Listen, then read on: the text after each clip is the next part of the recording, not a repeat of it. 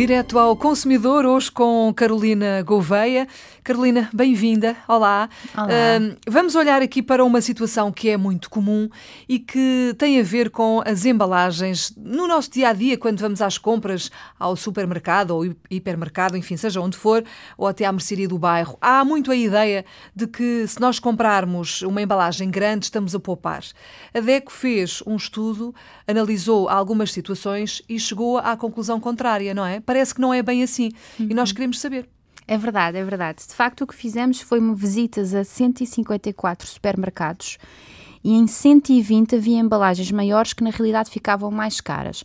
Ou seja, podemos ter um, um detergente para lavar a louça no tamanho regular, digamos assim, depois ao lado tem a chamada embalagem familiar ou embalagem económica, maxi, é? jumbo. Às vezes chama-se económica, portanto induz-nos em erro. Exatamente. Quando então diz poupança, pode haver esse, essa indução em erro. E o que é que fizemos foi então comparar os preços entre a embalagem pequena e a embalagem maior e a quantidade que tem, não é? Porque o preço, por exemplo, se for em litros, o preço está indicado por litro, cada litro quanto é que custa, se for em unidades, o preço tem que estar indicado por unidade. Esta é uma, uma informação obrigatório, ou seja, as etiquetas dos preços têm que indicar isto e nós devemos comparar a, a, o preço por litro ou o preço por unidade. E o que percebemos foi que, de facto, em alguns casos, seja shampoos, detergentes, mostarda, uh, fraldas de criança, de facto, vários tipos de produtos em que estas chamadas embalagens económicas, familiares, ficavam mais caras do que se eu comprar a embalagem regular. Isto porquê? O que entendemos é que as marcas começaram a perceber que os consumidores eh, têm a sensação que se comprarem maior, que vão ter uma poupança, que lhes vai ficar mais barato e aproveitam-se um pouco disso, de facto, para criar então esta embalagem maior, mas afinal com preço mais caro. Esta falsa sensação de poupança, não é? Exatamente. E nós isso. estamos a ser enganados, portanto, estamos, basicamente estamos. é isso. Por isso agora, em, em 2020, vamos ter atenção a isto, nas nossas compras, ser um pouco mais cuidadosos, procurar os preços por litro ou por unidade.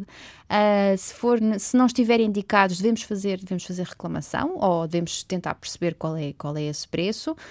E se de facto é mais caro e há uma embalagem nessa, há uma informação nessa embalagem que passa a ideia de que há uma poupança ou de que é mais económico, então aí isto é mesmo uma prática desleal, em que há uma informação enganosa ao consumidor. E no, nós encontramos alguns desses casos. É uma falsa informação, não é? Claro. É uma fizemos, mentira. Exatamente. E fizemos denúncia à, à ASAI, que é a entidade, neste caso, responsável, para que possa aplicar as devidas contraordenações, porque estamos a falar de casos em que o consumidor está a receber uma informação que é, que é enganosa. Está a ser enganado. E que ele vai comprar algo pensando que isto vai ter um, um, um desconto ou que vai ter uma vantagem e não tem. E isso acontece todos os dias e em é todo verdade, lado, não é? Sim, como lhe disse, em 120 supermercados encontramos exemplos disto e é, é, um número muito elevado. Ainda bem que existe a DECO e que olha por nós. Carolina, obrigada, obrigada. por ter vindo à Antena 1. Carolina Gouveia é a jurista da DECO. A DECO está connosco diariamente no Direto ao Consumidor.